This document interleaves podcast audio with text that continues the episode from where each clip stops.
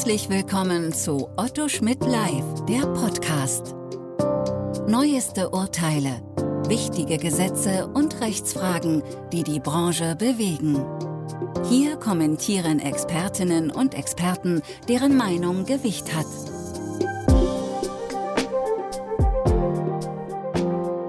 Herzlich willkommen zu einem neuen Podcast Datenschutzrecht in der Podcast-Reihe von Otto Schmidt Live. Mein Name ist Dr. Jens Eckert, ich bin Rechtsanwalt, Fachanwalt für IT-Recht und berate seit über 20 Jahren zum Datenschutzrecht.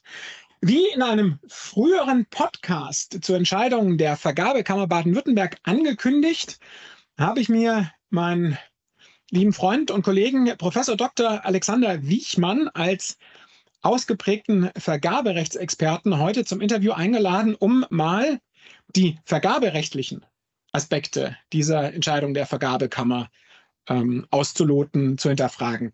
Die datenschutzrechtliche Seite hatte ich ja schon angesprochen, kommen wir aber auch gleich mal nochmal äh, wahrscheinlich an einem einen oder anderen Punkt drauf zu sprechen. Aber jetzt erstmal herzlich willkommen, lieber Alex. Äh, freut mich, dass du da bist. Ähm, zwei Worte zu dir selber, also zwei Sätze natürlich zu dir selber. Ja, hallo lieber Jens. Vielen Dank für die Einladung zunächst mal.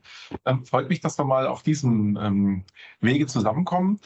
Ähm, wie schon gesagt, mein Name ist Alexander Wichmann. Ich bin Rechtsanwalt hier bei W2K in Freiburg und ähm, auch seit über 20 ähm, Jahren im Vergaberecht unterwegs. Und wie man heute eben sieht, auch ähm, immer wieder in Berührung mit anderen Rechtskreisen. Ja, vielleicht noch äh, parallel äh, dazu. Ich bin auch noch äh, Professor äh, an der Hochschule in Aschaffenburg, ein Studiengang Betriebswirtschaft und Recht, wo wir ähm, die ähm, beiden Studiengänge ein bisschen zusammenführen und da mal ähm, einen anderen, eine andere Möglichkeit ähm, äh, zu studieren schaffen. Ja, zusammenführen. Ähm, das machen wir heute ja auch mal. Ähm, ich bin ja fast schon ketzerisch und sage, zwischenzeitlich äh, fühlt sich ja jeder berufen, ähm, das Datenschutzrecht mal kurz anwenden zu dürfen. Dazu habe ich ja schon ein bisschen gelästert, aber wir beide sind ja tatsächlich auch ein Stück weit in Spezialmaterien unterwegs. Also ich habe ja vor dem, vor dem Vergaberecht ähm, einen heiden Respekt, ähm, obgleich ich natürlich in unseren Fortbildungen für die Fachanwälte IT-Recht seit vielen Jahren immer von dir was noch zum Vergaberecht höre, aber dazu reicht es nicht. Vielleicht jetzt einfach mal für die Zuhörer, ja. Für die kam ja wohl auch ein bisschen überraschend, dass sich jetzt eine Vergabekammer damit beschäftigt. Deswegen einfach mal, was ist die Vergabekammer? Wann kommt sie zum Zug? Wann entscheidet sie? Sie ist ja kein, ja zumindest kein ordentliches Gericht. Jetzt natürlich im juristischen Sinne gemeint und nicht despektierlich, aber sie ist nicht Landgericht, sie ist nicht Verwaltungsgericht. Was ist die Vergabekammer? Ja, vielleicht noch einen Schritt äh, vorher zurück, weil du das angesprochen hast. In welchen Bereichen tummelt sich die Vergabekammer eigentlich? Ähm, ja, es geht um öffentliche Beschaffung. Beschaffung von Dienstleistungen, von Gütern, ähm, Baubeschaffungen. Ja, und da sieht man schon, dass die Bandbreite der Themen, die ähm, man äh, besteigen kann, unglaublich breit ist. Sei es Beschaffung von Arzneimitteln, Reinigungsdienstleistungen, Straßenbahnen, ähm, äh, Krankenhausartikel, alles Mögliche, also unglaublich viel. Äh, und dementsprechend auch je Beschaffungsgegenstand unterschiedliche Vertragstypen ähm, und unterschiedliche Themen dann natürlich, ja. So, und äh, was ist die Vergabekammer? Sie ist eine Nachprüfungsbehörde. Sie ist bei den, bei den Regierungspräsidien beziehungsweise ähm, beim Bundeskartellamt angesiedelt und aus dieser Sicht zunächst mal kein klassisches ordentliches Gericht, aber sie hat ähm, dieselben Befugnisse wie ein Gericht. Das kann man sagen. Ähm, aus Sicht des, des ähm, europäischen Rechts ähm, wird die Vergabekammer als Gericht akzeptiert, weil sie ähm, Entscheidungen treffen kann mit Bindungswirkung, die entsprechend auch vollstreckt werden können. Hier halt eben nach Verwaltungsvollstreckungsgesetzen, weil es eben eine Entscheidung einer ähm, Behörde ist. Ganz wichtig, das steht auch so im, im Gesetz gegen Wettbewerbsbeschränkungen drin.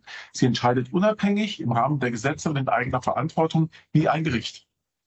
Okay, das heißt eigentlich ähm, ein, ein äh, Gericht mit Sonderzuständigkeit, um das mal ein bisschen platter äh, zu formulieren. So, so, könnte man es sagen, wenn auch es eben im Sinne des, des klassischen ähm, ähm, deutschen Verständnisses kein Gericht ist. Aber es hat letztlich die, die Möglichkeit, wie dieselbe Entscheidung zu treffen. Das legt sich ja dann äh, letztlich auch wiederum in den, den streitenden Parteien nieder. Wir haben ja äh, Zivilrecht, in dem wir ja in jüngerer Vergangenheit äh, häufiger ähm, auch mit ähm, Datenschutzthemen zu tun haben. Kontradiktorisches Verfahren, ja, aber zwei Zivilrechtspersonen äh, streitend. Aber das ist ja tatsächlich bei den Situationen, in denen die Vergabekammer angerufen wird, auch eine andere. Und ich glaube auch, dass es so ein Stück weit für das Verständnis der Entscheidung der Vergabekammer, wer eigentlich miteinander gestritten hat, ähm, recht wichtig. Vielleicht deswegen auch hierzu mal an dem konkreten Fall vielleicht äh, die Informationen, wer streitet eigentlich gegen wen und warum?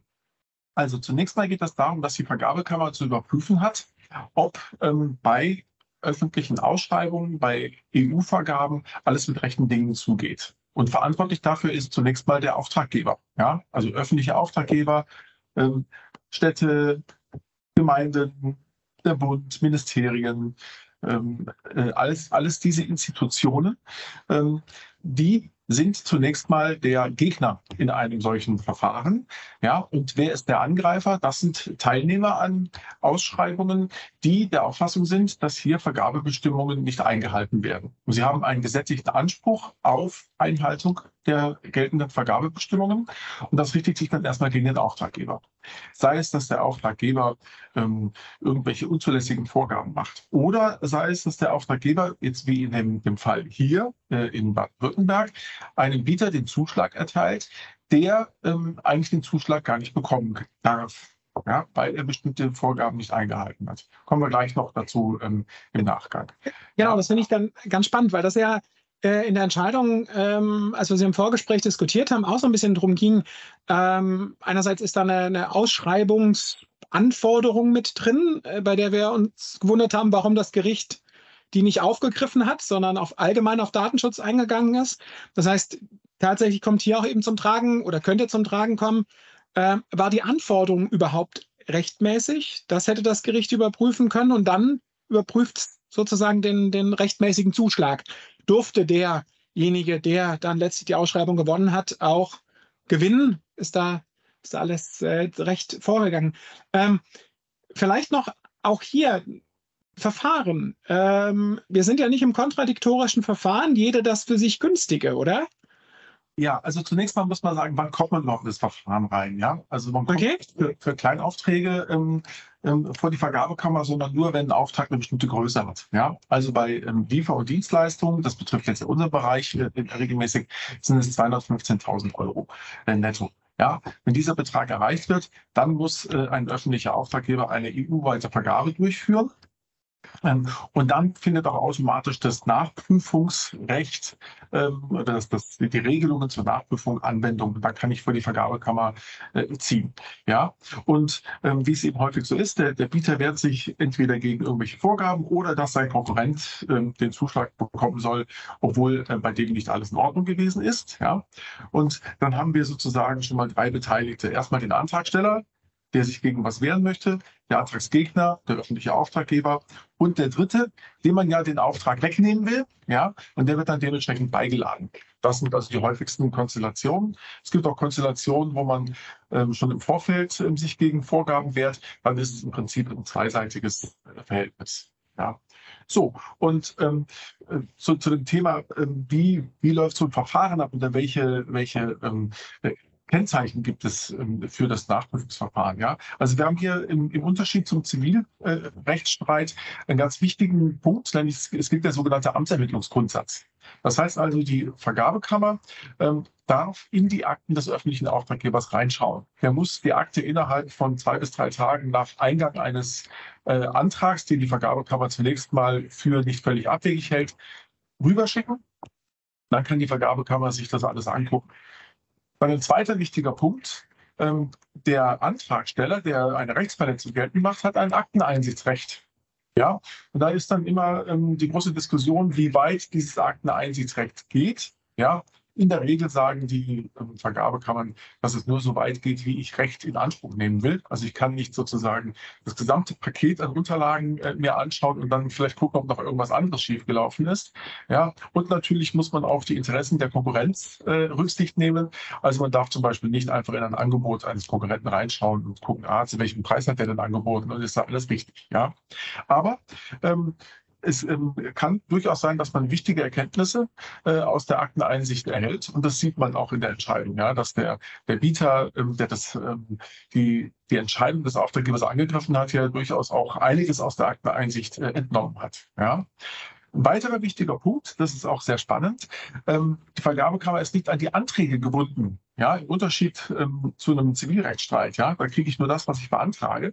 Ähm, die Vergabekammer kann sogar darüber hinaus auf die Rechtmäßigkeit des Verfahrens einwirken und sagen, ach übrigens, äh, ich habe doch noch zwei, drei andere Punkte gefunden. Das kann dann sehr unschön werden, wenn man dann äh, in der, in der Verhandlung sitzt und sagt, Moment mal, das ist doch gar nicht ähm, Streitgegenstand. Ja, das ist ein schöner Begriff, äh, den wir aus dem Zivilrecht kennen. Ähm, das ist die Vergabe, Vergabekammer, nein.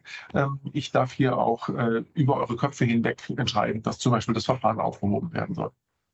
Genau, das war für mich eigentlich eine, eine ganz spannende Frage, weil ich ja ähm, in meinem Podcast-Beitrag zur datenschutzrechtlichen Seite auch so ein bisschen ähm, kritisiert habe, dass die Entscheidung einfach datenschutzrechtlich ein bisschen dünn begründet ist. Also äh, keine, keine Heranziehen der englischen Fassung zur Auslegung nach Sinn und Zweck, äh, keine, kein Heranziehen französischer Rechtsprechung, die sich, äh, soweit mir bekannt, auch schon damit beschäftigt haben auch nur Heranziehen einer begrenzten Anzahl an Kommentarliteratur, während es durch den LFDI Baden-Württemberg dazu beispielsweise auch Positionen gab, andere Aufsichtsbehörden und vor allem eine ganze Menge ähm, durchaus kompetenter Fachliteratur. Das da kann ich jetzt einfach mal so sagen, weil ich nichts dazu geschrieben habe, sondern nur anderes von Kollegen gelesen habe, wo man auch sagen kann, hm, zumindest mal differenzierter und ähm, dass da ist man jetzt vor dem Hintergrund dessen, was wir jetzt zum Amtsermittlungsgrundsatz gehört haben, schon ein bisschen irritiert. Natürlich, Amtsermittlung bezieht sich auf Tatsachen ja, und nicht auf Rechtsmeinungen. Also die müssen sie nicht von Amts wegen ermitteln, aber die, die Denkperspektive, hätte ich erwartet, ist, ist doch ähm, ein, ein, bisschen weitergehend. Ähm, was ist eigentlich die, die Konsequenz, also die Un, wir werden uns mal anschauen, wie weit, jetzt kommen wir so ein bisschen zum Teil, wie weit wirkt die Entscheidung. Das ist ja für, für all diejenigen, die jetzt von der Entscheidung vielleicht auch geschockt waren, mal eine Frage. Und da gibt es ja im, im Prinzip zwei Ebenen. Was ist die unmittelbare Konsequenz oder was kann die unmittelbare Konsequenz einer solchen Entscheidung einer Vergabekammer sein? Und dann natürlich die Frage, was haben wir an, an, an Breitenwirkungen möglicherweise für die gesamte Privatwirtschaft. Und das sind, glaube ich, zwei Punkte, die wir vielleicht gerade kurz ansprechen wollten. Äh, was ist die unmittelbare Konsequenz einer solchen Entscheidung? Also zunächst mal, wie in allen Rechtsstreitigkeiten, hat diese Entscheidung natürlich nur Wirkung zwischen den beteiligten Prozessparteien. Ja, ähm, die müssen sich daran halten, wenn dem Auftraggeber gesagt wird, du musst ähm, die Angebotswertung wiederholen, ähm, du darfst den Zuschlag nicht erteilen oder ich ähm, ähm bewerte den, den Vertrag als unwirksam, also jetzt festgestellt, der Vertrag ist nichtig, der da geschlossen worden ist, ähm, dann muss sich der Auftraggeber daran halten und die, die Bieter ähm, sind auch entsprechend an diese Entscheidung gebunden. Ja, ähm, und wie eben schon gesagt, über Verwaltungsvollstreckungsgesetze sind auch dann durchsetzbar. Ähm, wenn ja, wir jetzt solche Entscheidungen sehen, die eine Vergabekammer trifft oder vielleicht ähm, ein Landgericht, oder irgendein Verwaltungsgericht, haben wir dieselbe Situation. Ja, äh, von irgendwo aus der Republik poppt irgendwas auf, ein neues Thema oder ein, ein schon diskutiertes Thema, aber noch nie entschieden. Und alle stürzen sich drauf. Und deswegen ähm, sprechen wir beide ja auch. Ähm, äh, es hat halt Signalwirkung, aber keine bindende Wirkung äh, in dem Sinne, ähm, sodass man einfach nur ähm, sagen kann, äh, hier hat eine Vergabekammer so entschieden. Und äh, das heißt noch lange nicht, dass andere so entscheiden müssen. Ähm, wie man auch jetzt sieht, es gibt ja mittlerweile ähm, zum Glück wird der Datenschutzrechtler sagen, ähm, schon die Entscheidung des OEG Karlsruhe, kommen wir gleich noch dazu, von gestern, aber äh, man muss natürlich sagen, wenn eine Vergabekammer in einem Bundesland eine Entscheidung trifft, ähm, dann wird das natürlich Konsequenzen für die Auftraggeber haben, die öffentliche Ausschreibungen durchführen und sagen, äh, ja, wir halten uns natürlich äh, an diese Entscheidung, weil sonst ähm, äh, wird ein Bieter hingehen und sagen, ähm, hallo, äh, die Vergabekammer hat doch vor, vor, drei Monaten das entschieden, du, du machst das anders, also dann äh, gehe ich wieder vor die Vergabekammer. Natürlich mit dem Risiko, was wir aber immer haben, dass die Vergabekammer mittlerweile ihre Bibliothek aufgebessert hat ähm, oder vielleicht mit dem Landesdatenschutzbeauftragten gesprochen hat. Ja. Aber die, die Besonderheit ist ja schon, äh, für Baden-Württemberg gibt es eine Vergabekammer, oder? Genau. Das, und das ist so ein bisschen der Unterschied zu landgerichtlichen Entscheidungen, wo man jetzt mal böse sagen kann, jede größere Stadt in einem Bundesland hat auch ihr Landgericht. Ja, Landgericht Karlsruhe, Landgericht Stuttgart, Landgericht Ulm, also jetzt nur um mal einfach ein paar aus Baden-Württemberg zu nennen. Aber die eine Vergabekammer hat dann eben doch, wenngleich keine Bindungswirkung, doch den beschriebenen Effekt für dich äh, oder von den, den von dir beschriebenen Effekt für alle öffentlichen Auftraggeber, die in Baden-Württemberg äh, ausschreiben. Alle sind erstmal vorbehaltlich jetzt der gleich noch zu besprechenden OLG-Entscheidung äh, in der Hab-8-Stellung. Das heißt, es ist ja schon dann so ein Sechzehntel der Republik ist ja, klar. mal also, betroffen. Ja. Wobei man es ein bisschen präzisieren muss, also wir haben zwei Vergabekammern, aber die sind beide beim Regierungspräsidium Karlsruhe angesiedelt. Ja. Im Unterschied zu Bayern, die haben nämlich äh, eine Vergabekammer Nordbayern und ähm, Südbayern. Ähm, das ist ah, okay. auch nochmal spannend, ja, die auch dann manchmal auch unterschiedliche Entscheidungen treffen können. Und ähm, dann ist dann sehr spannend, ne? wie, wie geht man damit um. Aber in der Tat, du hast recht, wenn man eine, eine Vergabekammer in einem Bundesland eine Entscheidung getroffen hat, hat das natürlich äh, Wirkung für die Auftraggeber.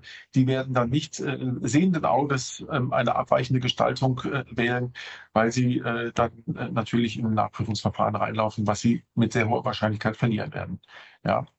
Anders sieht es dann wieder aus, ähm, wenn äh, äh, natürlich in einem anderen Bundesland Oberlandesgerichte anders entschieden haben. Ja, und man sagen muss, ähm, das ist jetzt wirklich eine, vereinzelte Entscheidung, die der überwiegenden Rechtsprechung auch der, der ähm, ähm Vergabesenate bei den Oberlandesgerichten widerspricht, dann hat es natürlich nicht dieselbe Auswirkung. Ja, ähm, aber äh, das ist ja immer das, das Problem, was äh, wir als Anwälte haben. Wir müssen natürlich auf das Risiko hinweisen, dass hier eine Vergabekammer anders entschieden hat und man eben jetzt gucken muss, wie gestaltet man sein Vergabeverfahren, ähm, äh, dass man jetzt nicht unbedingt in den Rechtsstreit reinmarschiert. Das heißt aber unterm Strich werden wir, glaube ich, schon, das, also zumindest so verstehe ich das jetzt, so zusammenfassen können. Eigentlich ist es wie eine Entscheidung eines Landgerichts, die wir ansonsten auch kennen, oder eines Verwaltungsgerichts. Allerdings insofern schon ein bisschen größere Breitenwirkung, ähm, weil natürlich jede öffentliche Stelle, die jetzt in Baden-Württemberg ausschreibt, wohl um die Entscheidung der Vergabekammer und des OLG Karlsruhe eigentlich nicht mehr drumherum kann. Ja, also das ist so, so ist, glaube ich, dann die, die Welle, die durch so eine Entscheidung ausgelöst wird, größer als eine landgerichtliche ähm, Entscheidung, was, was einfach sozusagen, welche Prozesse werden an, in welche Prozesse wird, wird eingegriffen. Denn jeder, der ausschreibt, wird sich jetzt damit beschäftigen müssen äh, und sich überlegen, wie er damit umgeht. This way or that way. Genau, korrekt. Ja, also sonst, sonst haben wir immer die, die Situation, äh, es gibt drei Landgerichtsentscheidungen, die in die Richtung gehen, zwei gehen in die Richtungen. Ja, äh, das ist auch mal ein Abwägungsprozess, klar. Ähm, aber hier hat das natürlich eine deutlichere Signalwirkung für ein ganzes Bundesland dann. Das ist ja auch so ein Punkt, ähm, der mich so ein bisschen irritiert, ähm, wie dünn dann eine Entscheidung, ich bleibe dabei, äh, wie dünn so eine Entscheidung dann begründet ist, wenn die eigentlich aus der Sicht der Kammer, Vergabekammer eigentlich so eine Welle aus, also sehenden Auges auslösen muss. Also die können sich ja nicht vorgestellt haben, äh, dass das nicht plötzlich alle äh, Ausschreibenden Baden-Württemberg berücksichtigt. Das führt uns, glaube ich, dann auch äh, zu, zu, einem, zu einem anderen Punkt, den, den wir äh, den wir mal äh, hinterfragen sollten. Ähm, äh, was, was, was ist eigentlich sozusagen der, der Nukleus äh, der Entscheidung? Ja? Ähm, Drittländer dürfen nicht mehr beteiligt sein, aber in, in der Entscheidung der Vergabekammer haben wir ja auch lesen können, dass es einerseits eine Klausel dazu gab in Ausschreibungsunterlagen, dass vereinfacht gesagt kein Subunternehmer und keine äh, Muttergesellschaft in einem Drittland an dem Projekt beteiligt sein darf. Und der zweite Satz war, der sich wahrscheinlich überall findet, äh, das Angebot muss grundsätzlich datenschutzkonform und äh, rechtskonform sein. Aber wenn man die Entscheidung der Vergabekammer äh, Baden-Württemberg durchsieht, die ist ja nicht einfach auf diese, diese Ausschreibungsklausel gesprungen und gesagt, hey, da ist irgendjemand im Drittland dabei und Subunternehmer mit Mutter im Drittland deswegen raus, sondern die haben sich dem, dem Datenschutzrecht allgemein ähm, sich am Datenschutzrecht allgemein probiert, formuliere ich jetzt mal ketzerisch. Ja. Also äh, sagen wir es mal so, ich, ich enthalte mich natürlich an dieser Stelle einer datenschutzrechtlichen Bewertung, weil da bist du der Experte. Ja? Ähm, äh, die Entscheidung ähm, setzt sich ausführlich mit dem Datenschutzrecht auseinander. Das kann man, glaube ich, nicht bestreiten. Ähm, und dann kann man darüber streiten, ob die Entscheidung dann richtig ist oder nicht. Ähm, jetzt haben wir ja äh, ähm, die, die Entscheidung des OLG, die ähm, wohl davon ausgeht, dass die tragenden Gründe der Vergabekammer äh, nicht äh, überzeugen. Die Entscheidung liegt noch nicht im Wortlaut vor. Das, das, heißt, wir müssen da noch ein bisschen warten, ähm, warum das OLG äh, die Vergabekammerentscheidung aufgehoben hat. Aber es ist natürlich so, das habe ich ja eingangs gesagt, die Vergabekammern haben ein, eine unglaubliche Bandbreite an Sachverhalten zu entscheiden, wo ähm, ähm, die unterschiedlichsten Rechtsfragen mit aufkommen. Ja? Äh, und wie hier eben jetzt das Datenschutzrecht. Und ähm, gut, da kann, da kann auch dann mal, ähm, wie bei vielen anderen Gerichten, auch mal was schiefgehen. Ähm, hier muss man jetzt sehen, ähm, der Auftraggeber hat zunächst mal ähm, in seine Vergabeunterlagen reingeschrieben, ähm, es darf, darf, dürfen keine Subunternehmer eingesetzt werden, die Drittlandbezug haben. Ja, das hat man beim ersten Lesen schon so äh, interpretieren können oder sich hinterfragen können, warum hat die Vergabekammer nicht schon deswegen den Ausschluss des Angebotes ähm, vorgenommen, beziehungsweise äh, warum dürfte der Auftraggeber nicht deshalb schon allein den Ausschluss vornehmen. Ähm, das liegt daran, dass das kein Musskriterium war, sondern das war ein, ein sogenanntes Bewertungskriterium. Das heißt, ähm, bitte bestätige mir, ähm, dass du keinen Drittlandbezug hast.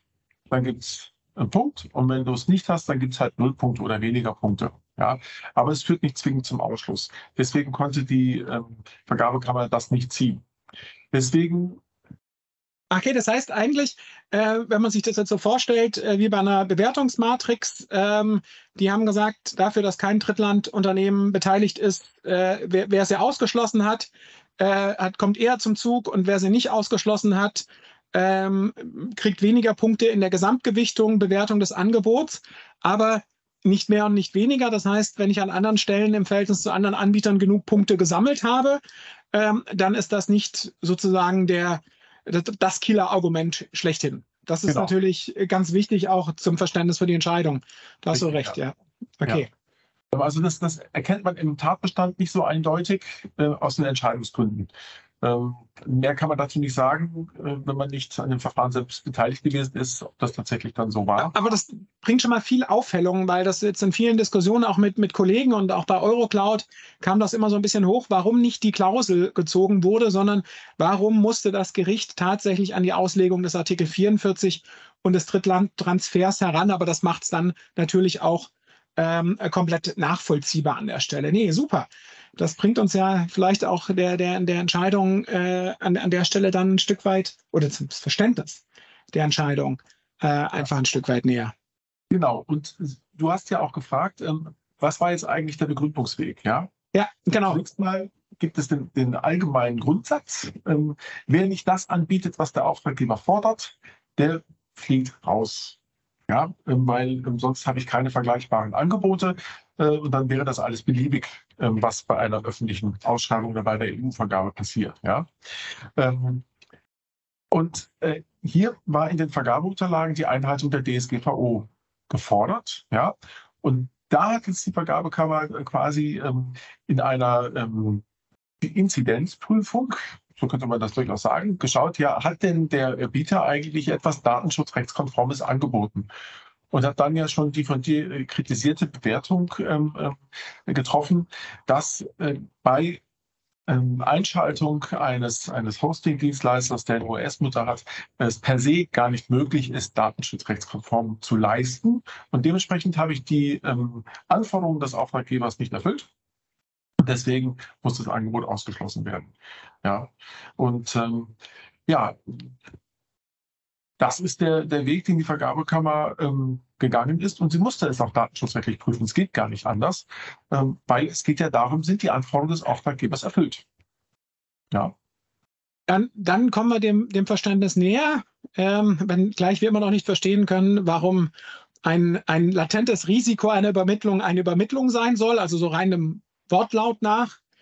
wenn man es unter Risikoaspekten versteht, kann man es vielleicht nachvollziehen, was da die Überlegung war. Ähm, hätte die Vergabekammer auch einfach eine Stellungnahme des LFDI einholen können, also des Landesbeauftragten für Datenschutz und Informationsfreiheit Baden-Württemberg, der sich ja tatsächlich auch in FAQs sehr hervorragend mit dem Drittland-Thema äh, beschäftigt hat. Also Amtsermittlungsgrundsatz, wäre das nicht gegangen, wäre das naheliegend gewesen oder? Also ich denke nicht, weil es eine Rechtsfrage ist. Da kommen wir dem Pudelskern und dem Amtsermittlungsgrundsatz doch wieder näher, denn nur Tatsachen werden von Amts wegen ermittelt. Das heißt, es, man kann sagen, Rechtsauffassung kann die Kammer sich selber bilden oder besser gesagt, muss sich sogar selber bilden. Und den LFDI irgendwie beiladen geht halt auch nicht, weil er selber nicht beteiligt genau, äh, wäre. Ja? Also ist natürlich äh, so gesehen für die, für die Unternehmen in Baden-Württemberg krass, wenn du am Schluss die Situation hast, dass dir die Vergabekammer eine Konstellation untersagt, die die eigentlich zuständige Datenschutzaufsichtsbehörde möglicherweise nicht monieren würde. Äh, und man orientiert sich ja wahrscheinlich auch als ausschreibendes Unternehmen. Hier ging es um zwei Krankenhausgesellschaften, mal in erster Linie an dem, was, was äh, die Aufsichtsbehörden so ziehen haben. Aber gut, das, äh, das ging nicht. Die Fra eine Frage hatten wir ja noch diskutiert, die mich ja so ein bisschen gebrannt hat, äh, die, die sie jetzt durch die gestrige Entscheidung des OEG äh, erledigt hat. Jetzt muss man tatsächlich mal, ich weiß ja nicht, wann der Zuhörer den Podcast hört. Wir sprechen immer von gestern. Ähm, es geht um den, den Beschluss des Oberlandesgerichts Karlsruhe vom 7.9.2022 ähm, unter dem Aktenzeichen 15 VERG, steht wohl Vergabe, für Vergabe 8 aus 22. Das ist dann die Entscheidung zur Vorinstanz Vergabekammer Baden-Württemberg, Entscheidung vom 13.07. 22, 1 VK 23 aus 22. Also nur damit wir dem Zuhörer auch eben die Aktenzeichen mal liefern. Ich hätte mir ja gewünscht, dass das OLG dem EuGH vorlegt. Ja, das wäre also die Frage, die hier diskutiert wurde, die, die steht seit Schrems 2 im Raum. Ähm, warum keine Vorlage? Weil sie nicht mussten? Möglicherweise, weil sie äh, den, den Trick gewählt haben und gesagt haben, ähm, der Auftraggeber darf sich darauf verlassen, wenn der Bieter sagt, ähm, ich halte das Datenschutzrecht ein und tu das auch und tu das auch unter äh, Einschaltung eines ähm, Subunternehmens, welches ähm, Kontakte in die USA hat. Dann äh, ist das zunächst mal ähm, das, was wir wissen. Ja, ähm, was dann genau die tragenden Entscheidungsgründe waren und wie das ähm, OLG dann auch mit dieser äh, Thematik ähm, zum Datenschutzrecht umgegangen ist, das wissen wir jetzt noch nicht. Da müssen wir die Entscheidungsgründe abwarten. Genau, also vielleicht hier gerade aus der Pressemitteilung äh, zitiert, die auf den Webseiten veröffentlicht ist. Hier heißt es, wörtlich hat der Senat ausgeführt und dann kommt in der Pressemitteilung ein Zitat, den ersten Satz überspringe ich. Die Antragsgegnerinnen mussten nicht davon ausgehen, dass es aufgrund der Konzernbindung zu rechts- und vertragswidrigen Weisungen an das Tochterunternehmen kommen wird, beziehungsweise das europäische Tochterunternehmen durch seine Geschäftsführer gesetzeswidrigen Anweisungen der US-amerikanischen Muttergesellschaft Folge leisten wird. Das heißt, es wird ja, wenn man das sieht und äh, sich denkt, wird es ja zukünftig für die Teilnahme an solchen Ausschreibungen entscheidend darauf ankommen, dass eigentlich dann die deutschen Gesellschaften reinschreiben, ähm, wir leisten Anordnungen, die gegen unsere Muttergesellschaften in den USA ergehen, schlicht nicht Folge. Und dann müsste man eigentlich sagen, vorbehaltlich der, der Urteilsgründe, ist erstmal mit OEG Karlsruhe alles in Ordnung. So wie der Wortlaut jetzt lautet, ja. Jetzt mal eine ganz doofe hypothetische Frage, ja. Was passiert dann, wenn nach geschlossenem Vertrag, Vergabeüberprüfungsverfahren abgeschlossen, der Vertrag lebt und die inländische Tochtergesellschaft sähe sich gezwungen, doch nachzugeben oder würde es tun? Äh, kann ich dann, fängt, fängt dann das ganze Vergabeverfahren-Thema wieder von vorne an oder gilt dann Pacta sunt servanda oder wo stehen wir dann? Also das Vergaberecht und das Vergabeverfahren als solches hat mit dem Vertrag erstmal nichts zu tun, weil es nur den Weg beschreibt, äh, wie der Vertrag zu schließen ist. Das ist, wenn der Vertrag einmal geschlossen ist, und nicht mehr vergaberechtlich angreifbar. Dann habe ich nur noch das Vergabe, äh, das Vertragsrecht, ja. Und dann stellt sich da die Frage, ob hier äh, ein Verstoß gegen die vertraglichen Verpflichtungen beziehungsweise gegen Datenschutzrecht besteht. Und ähm, dann könnte jedenfalls ein Kündigungsrecht äh, erfolgen. Und dann habe ich dann wahrscheinlich einen Termin mit dem Landesdatenschutzbeauftragten. Mit dem an der Stelle in der Tat dann, dann möglicherweise. Das heißt, dann ist wieder zuständig, wer zuständig ist, spitz genau, formuliert. Genau, ja. Das heißt aber, aber tatsächlich, wenn man sich jetzt mal die, die Vertragskonstellation anschaut, äh, ähm, kristallisiert sich ja schon heraus, ähm, dass ähm, in, in den Verträgen dann solche Regelungen drin sind, äh, dass die Deutschen oder die EU-Gesellschaften klarstellen, wir äh, tanzen nicht und, und, und beugen uns nicht. Das würde aber auch heißen, hatte ich jetzt vor kurzem in einem Vertrag gelesen und da eiert ja die Vergabekammer auch so ein Stück weit rum. In dem Vertrag scheint ja eine Klausel mit drin gewesen zu sein, äh, die da dann sagt, wenn wir verpflichtet sind, auf gerichtliche oder behördliche Anordnung Daten herauszugeben, dann bin ich als Dienstleister im Verhältnis zu meinem Auftraggeber dazu auch berechtigt. Und bin mir nicht sicher, ob ich die Vergabekammerentscheidung da wirklich richtig verstanden habe. Die scheint das ja dann auch so zu verstehen, als ob das Weisungen aus einem Drittland sein dürften. Das heißt, bei solchen Klauseln müsste ich dann jetzt ja eigentlich vorsichtig sein und die, wie die Berliner Aufsichtsbehörde ja jetzt auch in der Checkliste zur AVV fordert, eigentlich reinschreiben, ja, behördliche gerichtliche Anweisungen, solange aus dem EU-Inland, ja, und damit den Sack zumachen, AGB-rechtlich ähm, klare Auslegung zu haben und gleichzeitig eine Klausel zu haben, ich wehre mich äh, gegen äh, Anordnungen, die ich mittelbar aus den USA bekomme. Also sagen wir es mal so. In, insofern ist die Entscheidung der Vergabekammer vielleicht nicht ganz so falsch. Ja, weil diese Klauseln möglicherweise nicht ausreichen. Ungeachtet der Frage, dass ähm, auch der, ähm, der Landesdatenschutzbeauftragte von Baden-Württemberg, wenn ich es richtig sehe, auch verlangt, dass in den Klauseln drin zu stehen hat, dass es ähm, rechtskräftige Entscheidungen der letzten Instanz sein müssen, die mich dazu veranlassen, was rauszurücken. Genau, das heißt, da kommen wir dann aber bei der Gestaltung dieser Klauseln tatsächlich wieder an die Vorgaben der Aufsichtsbehörden, was ja auch nicht von Nachteil ist, denn daran haben wir uns ja oder werden sich die beiden Unternehmen, bin jetzt auch nicht mandatiert in der Sache, auch schon bei der Erstellung der Ausschreibungsunterlagen äh, orientiert haben. Das sind jetzt, das muss man, glaube ich, auch klarstellen. Das sind jetzt Mutmaßungen von uns beiden, gerade eben mal in der Diskussion, denn es gibt eine Pressemitteilung, die, die äh, Urteilsgründe werden dort sicherlich spannend sein. Wir haben gerade im Vorgespräch auch schon mutmaßt, ähm, wenn das ein äh, Stuhlurteil war und jetzt die Begründung geschrieben werden muss, ob da vielleicht die, das OEG auch noch auf die eine oder andere Komplikation stoßen könnte, ähm, sind, wir, sind, wir sicher, sind wir sicherlich äh, ähm, äh, gespannt an der Geschichte. Aber das heißt auch, äh, dadurch, dass das OEG sich so positioniert hat, frei nach dem Motto, ich darf mich auf die Rechtstreue eines Vertragspartners ver verlassen, äh, bestand letztlich ja auch keine offene europarechtliche Fragestellung mehr. Es stand für, die, für das OEG ja dann gar nicht mehr zur Debatte, wie ist Transfer, Data Transfer in Artikel 44 auszulegen. Ist das ein Erfolgsdelikt? Ja? Oder ist es ein Gefährdungsdelikt? Wie die Vergabekammer meinte, die Frage scheint sich ja dann gar nicht mehr gestellt zu haben. So, so könnte man das interpretieren. Aber das ist Kaffeesatzleserei. Ach, das machen wir doch gerne, Kaffeesatz ja, ja, ja, ja. Was man aber, aber, vielleicht auch nochmal hervorheben muss, ähm, ähm, man, man kann, glaube ich, mit gutem Grund sagen, dass diese Entscheidung sehr viel Aufsehen erregt hat. Und äh, man, man sieht auch, wie schnell das OLG ähm, das, das Wahnsinn gewesen, oder? Ja. Also wenn man sich das nochmal anschaut, einfach nur nochmal die Daten heranziehen. Die Vergabekammer 13.07. Äh, das OEG 7.9., das wäre jetzt auch noch eine Frage gewesen. Also so ein normaler Instanzenzug, Berufung bis mit dem Zivilgerichtsbarkeit, das geht nicht so schnell. Ja, also ist es so, dass die Vergabekammer in der Regel innerhalb von fünf Wochen nach Antragseingang entscheiden muss.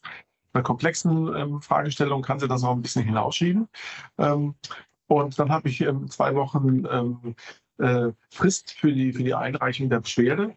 Und ähm, dann hat das OLG natürlich unter Berücksichtigung der Interessen der, der, ähm, der beteiligten Parteien schnell eine Entscheidung zu treffen, ähm, beziehungsweise die, die Beschaffung abzuschließen, ähm, dann auch so schnell wie möglich zu entscheiden.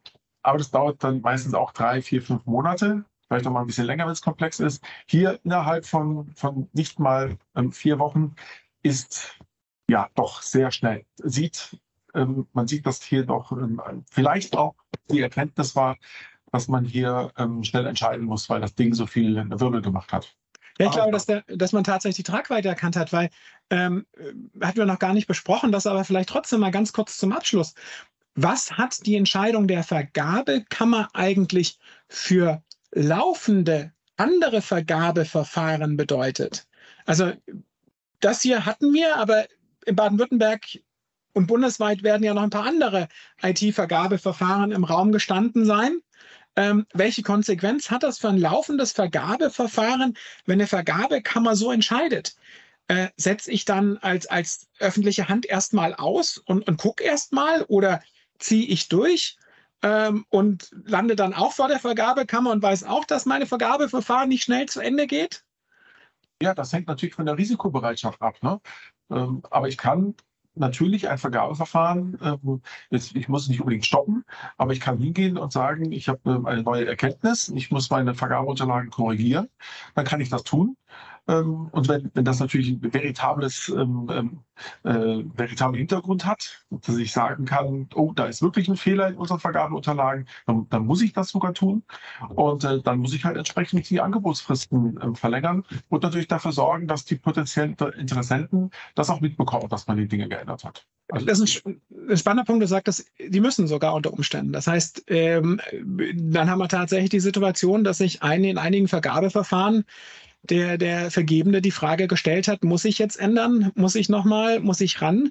Insofern sind wir, glaube ich, äh, generell sehr froh, dass das OEG ähm, die Welle der Entscheidung verstanden hat und schnell entschieden hat. Ich finde es jetzt total super, also die, die Entscheidung mal ein bisschen eingeordnet äh, bekommen zu haben. Ähm, für mich auch ganz viele Fragen äh, sich damit äh, geklärt. Ich hoffe auch für die, für die Zuhörer. Ich denke, wir hören uns nochmal wieder, wenn wir die Urteilsgründe haben, oder? Also dann, dann, dann, dann äh, gucken wir nochmal rein, dann machen wir nochmal zusammen einen Podcast und schauen, ob es das OEG jetzt richtig, richtig gemacht hat. Ähm, schauen wir mal, sind wir, sind wir gespannt und gute Hoffnung an dieser Stelle. Ähm, aber ich finde, ich als Datenschutzrechtler finde es ja natürlich äh, total super, dass man mich jetzt auch in jedem Vergabeverfahren braucht. Und das nur mit dem Satz, das Angebot muss datenschutzkonform sein. Was will man mehr? was, was, was will man mehr? Ähm, jetzt schauen wir mal, wie wir die Vergaberechtler dann noch in jedem Datenschutzverfahren unterkriegen. Dann sind wir wieder alle mit dabei. Lieber Alex, äh, normalerweise spreche ich das letzte Wort äh, im Podcast, aber ähm, wenn ich einen Gast habe, gebührt es dem Gast. Was möchtest du den Zuhörern zu der Entscheidung noch mitgeben? Vergaberecht ist unglaublich spannend und auch manchmal anspruchsvoll. Und ja, man sieht an dieser Entscheidung, ähm, ja, dass, dass man eben dann eine sehr große Bandbreite hat an Themen, die einem in solchen Verfahren begegnen. Und da kann man auch nur sagen, äh, dass man da immer wieder über den Tellerrand gucken muss, was man ausschreibt. Und ähm, es ist nun mal so, wenn ich äh, Datenverarbeitung mit in meinem ähm, Auftragsportfolio habe, äh, da kann ich nicht sagen, ach, das lasse ich jetzt mal außen vor. Ne? Und äh, muss da eben auch informiert sein. Und dann, ähm, wie es der ähm, richtige Anwalt macht, der holt sich dann den entsprechenden Experten oder die Expertin dazu, damit alles vergaberechts- und rechtskonform abläuft. Was ja in vielen Unternehmen auch einfach der Datenschutzbeauftragte sein kann. Ja, es muss ja nicht unbedingt immer der externe äh, Berater sein, sondern äh, es ist ja in vielen Häusern, die dann ausschreiben, eben auch der behördliche Datenschutzbeauftragte, die über erhebliche Kompetenz verfügen, für diese Probleme sensibilisiert sind, ähm, auch einen Zugang, guten Zugang und guten Informationsstand haben in Bezug auf die Perspektiven der Aufsichtsbehörden. Also es ist auch äh, über den Datenschutzbeauftragten typischerweise in den Unternehmen einfach Kompetenz da. Das muss man, das muss man sehen und vielleicht muss man einfach auch zukünftig bei Ausschreibungen auf die interne Kompetenz in Form des Datenschutzbeauftragten, männlich, weiblich, divers, stärker hören.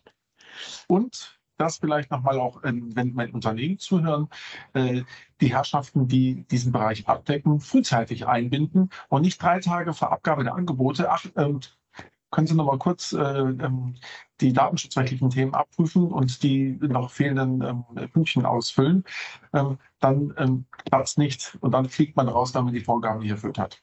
Lieber Alex, herzlichen Dank für die abschließenden Worte. Liebe Zuhörer, bleiben Sie dem Datenschutzrecht und dem Podcast gewogen.